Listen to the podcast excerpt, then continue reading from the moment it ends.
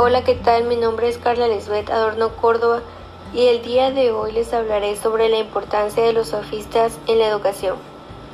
Uno de los aportes de la pedagogía de los sofistas es la importancia de la retórica y el lenguaje, ya que este era importante para la formación de ciudadanos para la actividad digna, la cual era la política.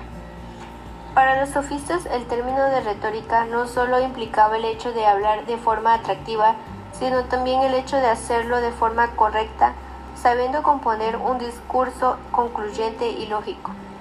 La retórica, la formación ciudadana, la argumentación, la arete y paideia son aportes que hicieron los sofistas a la educación, ya que ellos fueron los creadores de la pedagogía y que permitieron que la educación, en vez de reproducirse, se diera de manera consciente.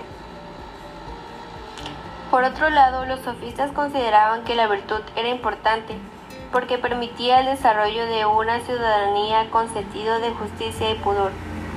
También consideraban que la educación no hacía a una persona buena o mala, sino mejor, le permitía desarrollarse y acoplarse al entorno.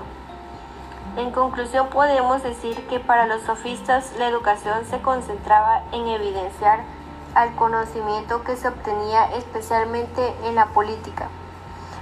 La educación se centraba en formar competentes para la función pública, política y representación ciudadana. La educación más que una teoría era vista como una técnica para los sofistas. La retórica fue la base de la educación entre los sofistas. Aspectos como el discurso, el debate y la organización eran importantes dentro de la educación sofista.